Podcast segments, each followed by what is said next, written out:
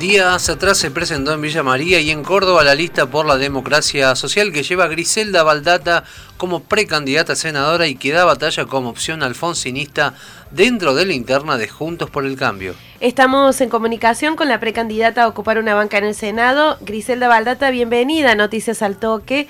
Javier Sismondi y Susana Álvarez la estamos saludando. Buenos días, muchas gracias. ¿Cómo le va Griselda Baldata? Bueno, el gusto nuestro de tenerla aquí en la mañana de Noticias al Toque.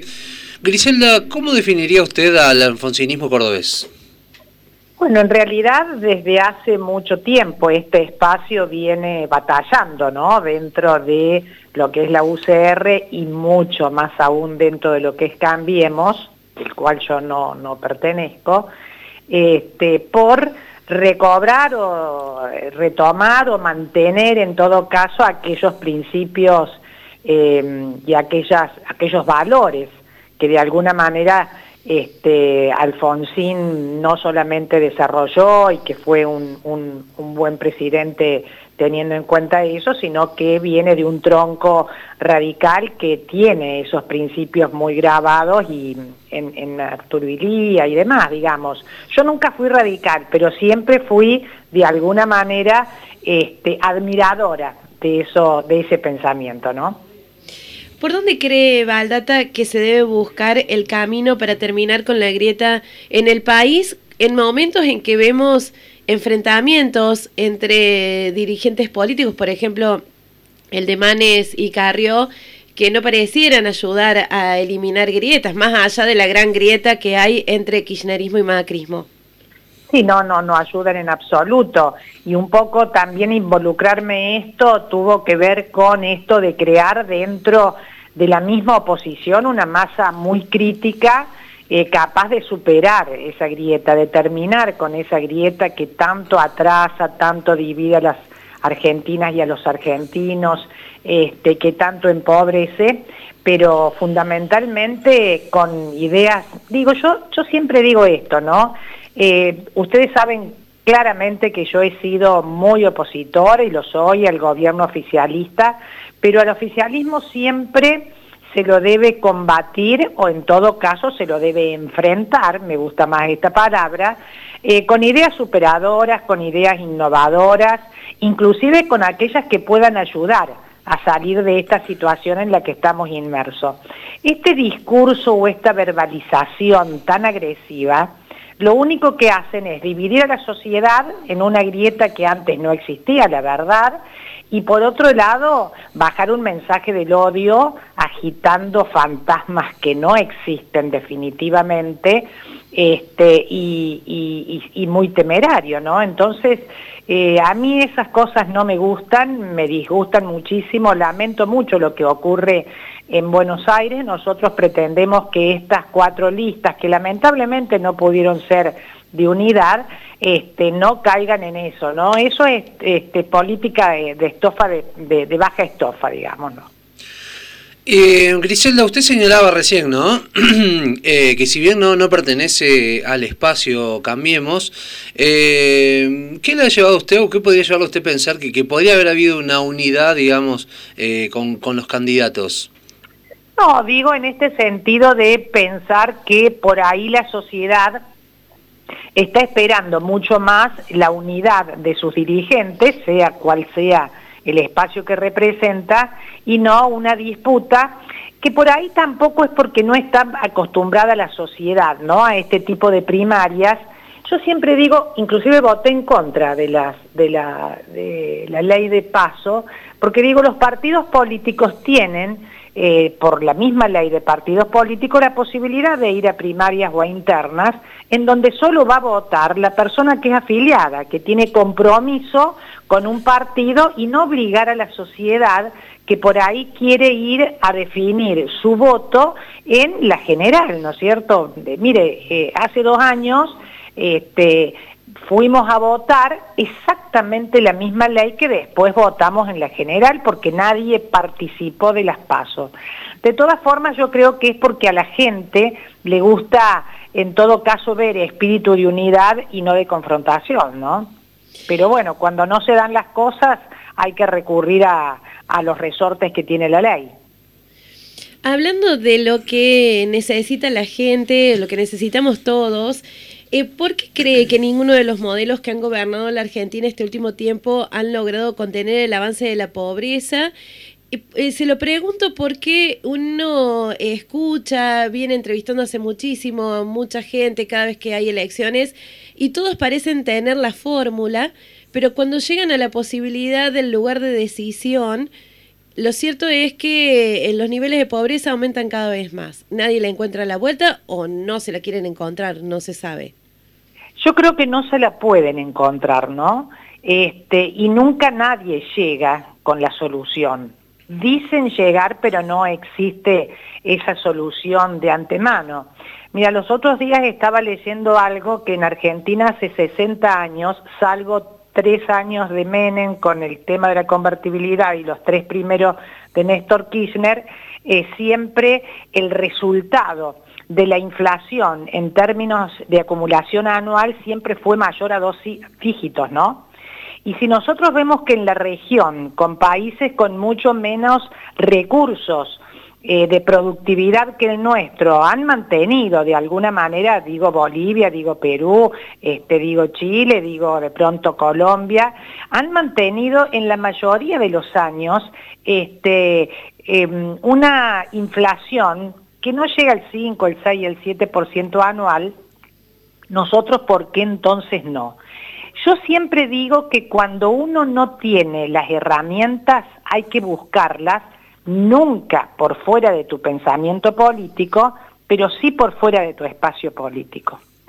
Y digo esto porque en la, en la academia, en las universidades, hay tanta materia gris dispuesta y que sabe, y que en esta nunca es convocada, ¿no? Siempre te ponen alguien del partido, amigo, aquel que vino de no sé dónde, aquel de la universidad, pero digo, buscar fuera de los espacios políticos, hoy Argentina, vos lo dijiste Susana, tiene una pobreza sin expectativa de ascenso social, que ya se convierte en estructural y de la cual es imposible salir para muchísimos argentinos y argentinas, que es absolutamente doloroso, muy doloroso. Para mí hace falta, aunque sea en esta instancia, en la económica, un gran acuerdo político, ¿no? Un gran acuerdo social. Yo no te hablo de gobiernos de unidad nacional porque es utópico pensar en, en nuestro país en eso, pero amerita en este caso tener una idea innovadora en esta materia, por lo menos en tema económico, porque en los temas sociales de alguna manera algo se ha mantenido, digamos, por suerte el gobierno anterior no eliminó este, la asistencia social, porque sacar los planes y acá se muere un montón de gente, eso se mantuvo. Digo que en materia social existe como una coincidencia en esto de que hay que ayudar este, a los sectores más postergados a salir.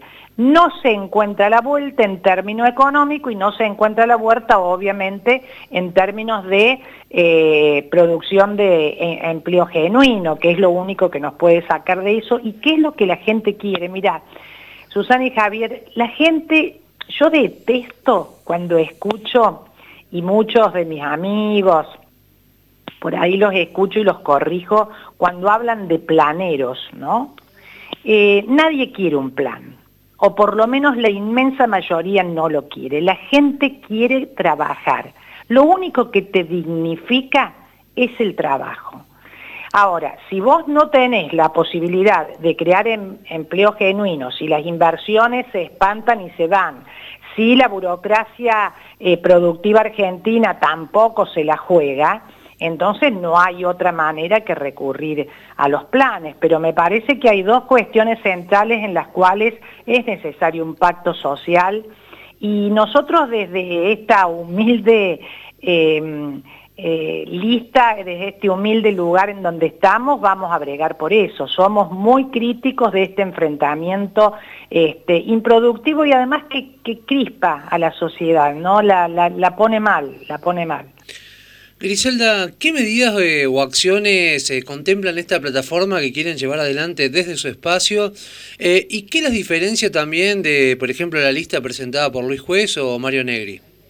Bueno, por ejemplo, ellos no hablan, y yo lo puse como condición, porque es una cosa que me angustia, no en lo personal, pero sí este, en el entorno en el que vivo, es este, modificar algo que ha sido creado en el gobierno anterior, ¿no? Que son esos malditos créditos UVA.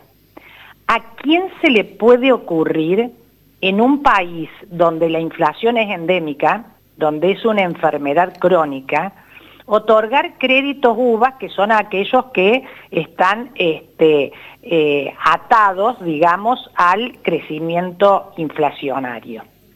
Entonces, fue una trampa que es, de inmediata resolución. Eso no se resuelve pasado mañana, el mes que viene, después de las elecciones. Eso se debiera haber resuelto ayer. Y la oposición, porque fue quien lo creó, y el oficialismo, no sé por qué razón, eh, creo que el sector financiero acá es muy poderoso y alguna vez debiera perder, Hoy debieran resolver ese tema. Hubo gente que en el 2018 sacó un crédito UVA con una inflación a lo mejor, este, qué sé yo, del 30% anual, del 20% anual, y hoy vamos a tener una del 50% anual.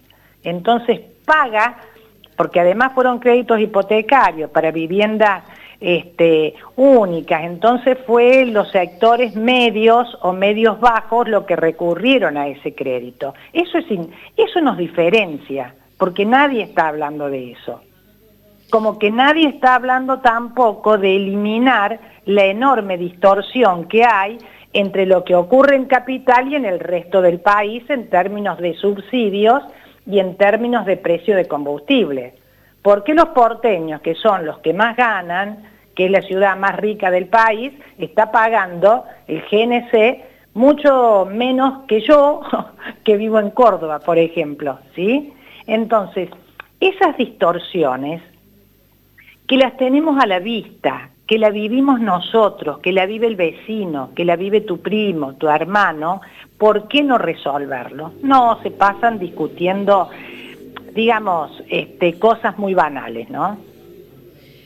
Recordamos que estamos en comunicación con Griselda Baldata, precandidata senadora por la lista por la democracia social. Eh, muy breve porque nos quedan muy pocos minutos, pero le pregunto, porque lo planteaba en nuestro programa el consultor político Gustavo Córdoba, que lo clave en estas legislativas va a ser la empatía que puedan tener los candidatos respecto a, a lo que pasa con la población, con el electorado.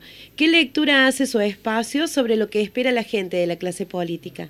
Bueno, la, gente espera primero que no sea una dirigencia crispada, que profundice la grieta.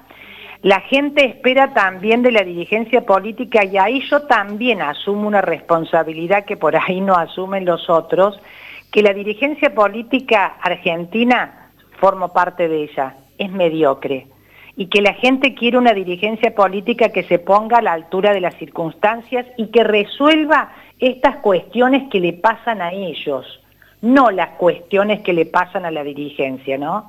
Yo sigo mucho porque no puedo abstraerme de esto, los debates en la Cámara de, fundamentalmente en la Cámara de Diputados, que es mucho más picante, ¿no?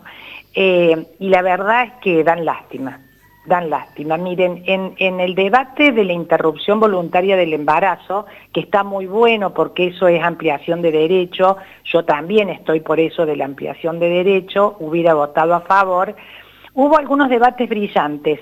¿Saben cuánto? El 5% de la Cámara, el resto fueron berretas.